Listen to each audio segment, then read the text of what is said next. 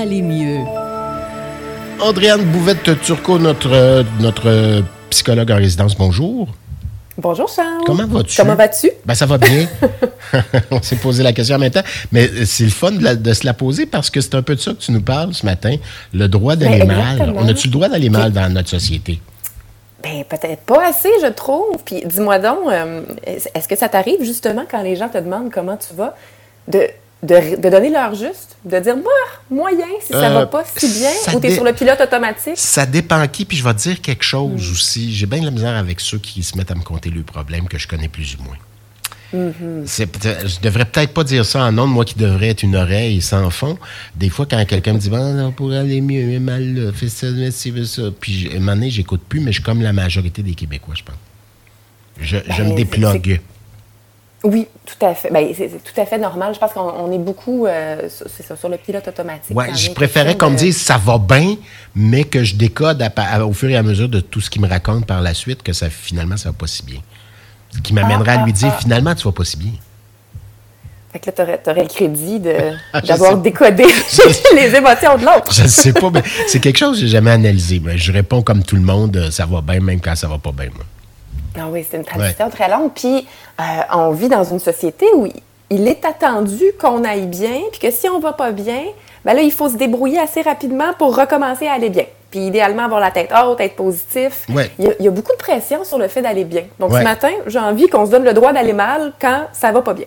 Ouais, OK. Est-ce que tu t'es déjà fait dire dans des moments plus difficiles de ta vie euh, des maximes du genre euh, un de perdu, dix de retrouver, ce qui nous tue pas rend plus fort, il n'y a Oui. rien qui arrive pour rien. La mère de la fille est pas morte. Euh, écoute, quand la vie t'envoie des citrons, fais de la limonade. Ah oui, tout ça, oui, oui. bon, puis est-ce que tu te sentais euh, optimiste, regaillardi, puis prêt pour le combat? Ça dépend c'est qui qui me le dit. quand c'était ma maman, toujours. Mais quand c'est d'autres, Oui. regarde ça, garde-toi une petite gêne. Mais, euh, puis, je, mais je pense que ça vient aussi du fait que ta maman était une figure euh, de sécurité, d'attachement aussi. Fait que Oui. sa, sa simple présence dans ta vie puis son soutien te faisait Oui, bien. ma mère, c'était le verre d'eau à moitié plein, là. C'est une autre Bon, formule consacrée aussi, là. Oui, oui, tout à fait. Oui, absolument. Euh, fait que j'avais envie ce matin qu'on parle de positivité toxique. OK. Je ne sais pas si tu as déjà entendu parler du concept, on en entend de plus en plus parler. C'est euh, vraiment une croyance selon laquelle il faut toujours rester positif, peu importe ce qui se passe pour nous, peu importe ce qu'on vit. Fait qu'il faut, faut trouver une façon de voir le bon côté des choses, se remettre en selle rapidement. Et c'est très, très déprimant puis anxiogène au final.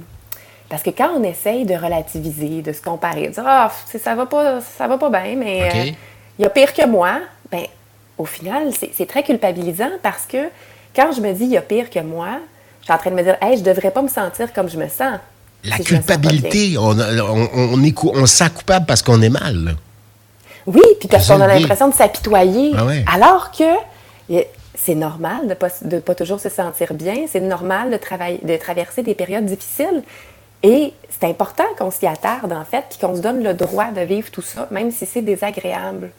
Parce que, puis on en a déjà parlé euh, à ce micro, hein, les, les émotions qu'on dit négatives, des émotions souffrantes, tout le monde en vit. Ça fait partie de l'expérience humaine et c'est des sources précieuses d'informations qui vont nous aider à nous mobiliser pour aller répondre aux besoins auxquels on ne répond pas tout à fait euh, au moment où on se sent comme ça. C'est-à-dire, par exemple, que quand euh, je me sens triste, ben, il s'est passé quelque chose. C'est un signal que j'ai probablement subi une perte de quelque façon que ce soit, euh, que, je vis un manque. Ça me permet de m'arrêter et de dire, attends une minute, qu'est-ce qui me manque? Qu'est-ce qui se passe pour moi? Puis, qu'est-ce que je peux faire? Est-ce que, est-ce que je peux faire quelque chose pour aller combler ce manque-là ou pour prendre soin de moi là-dedans? Même chose, quand on vit de la colère, ben, c'est un signe qu'on a été confronté à une situation plutôt injuste. Qu'est-ce qu'on peut faire? Est-ce que j'ai besoin d'être entendu? Est-ce qu'il y a quelque chose qui peut être fait pour réparer l'injustice? Mais si on ne s'arrête pas à ces, ces émotions-là, puis ces états-là, mais on ne sait pas ce qui se passe pour nous, puis au final, ben, on reste pris avec euh, ce, qui est, ce qui est dérangeant puis ce qui est souffrant pour nous. Euh, même chose si on parle de la peur, par exemple, ben, c'est qu'on fait face à une menace ou à un danger. C'est un, un bon signal de dire, écoute, OK, qu'est-ce que je fais? Est-ce que j'ai besoin de me défendre, d'aller chercher de l'aide, de, de sacrer mon camp? Il y a- fait qu'il faut, faut s'arrêter à ces, à ces émotions-là, même si elles sont souffrantes. Ouais. Et quand on. Puis en tant que ami, conjoint, collègue, quand quelqu'un se confie à nous, si on tombe tout de suite en mode solution, à essayer de trouver une solution pour ce qu'ils sont en train de vivre, ben on empêche l'autre de, de, vivre son émotion, puis on, ça peut être vécu comme étant invalidant. La plupart du temps, ce, ce dont on a besoin, c'est juste d'être entendu, d'être écouté, de sentir que l'autre est là, mais ça évacue tout ça quand on tombe tout de suite en mode solution. C'est comme non, non, non, non, tu vas. Tu ben, allez, allez, on, se donne cette Oui, on se donne cette responsabilité-là quand quelqu'un se confie d'être celui ou celle qui va faire en sorte qu'il va sortir de sa torpeur. Hein, on a appris ben ça, on a intégré ça. Exactement. Alors, dans, dans, ma grande revendication du droit d'aller mal, il y a de ça aussi en tant que, euh, justement, qu'ami, collègue, conjoint, etc. Ben, on n'est pas obligé d'être euh, le messie puis de trouver solution à tout. Mhm. Au contraire, ça fait grand bien puis c'est soulageant de laisser l'autre vivre son émotion, d'être là à côté puis de voir de quoi tu as besoin. As-tu besoin que je sois là? As-tu besoin euh, de, parler? De quoi tu as besoin? Et de sentir qu'on est soutenu, qu'il y a quelqu'un qui est là sans que la personne de midi à 14 heures pour régler nos problèmes, ben ça fait grand bien. C'est aussi, le, entre autres, la base de la psychothérapie. Tu sais, dans nos, bureaux, on n'est pas en train de chercher des solutions. De l'écoute active, tout simplement. Ben exactement. Puis l'empathie, juste l'accueil empathique. Ça peut faire C'est vrai que ça a l'air dur. Je comprends que tu te sens triste. Je comprends que tu te sens dépassé. Mais ça fait grand bien. Se sentir compris, validé, sentir que nos réactions sont normales, est beaucoup plus euh, bénéfique au final que euh, de passer là, tout de suite dans, une, dans un brainstorm pour trouver des solutions. se sentir coupable d'aller mal puis dire Viens, pourquoi on est de même? Ben, on est mal à l'aise face, à, face au, je sais pas moi, au fait d'aller mal, on se sent mal à l'aise ou au contraire, on, parfois moi je me sens un peu de même, je me sens, c'est à cause de moi que tu vas pas bien? Euh, je, pense à ma fille souvent, sans aller dans les détails, ce qui est normal si vous avez des enfants. Euh, à toutes les fois qu'elle me dit ça va pas bien, je pense que c'est moi qui ai mis en cause. Hmm. Mais écoute, il y, a deux questions dans, ce que tu dis. La première, comment ça se fait qu'on se sent coupable d'aller mal?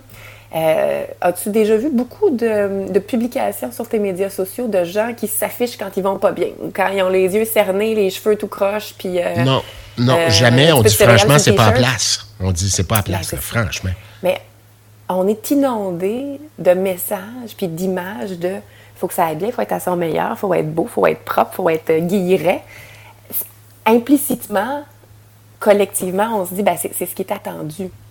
Puis si ça va pas bien, il ben, faut que tu te relèves rapidement, de façon idéalement triomphante, puis après ça, ça va devenir un beau récit inspirant pour le reste de la nation.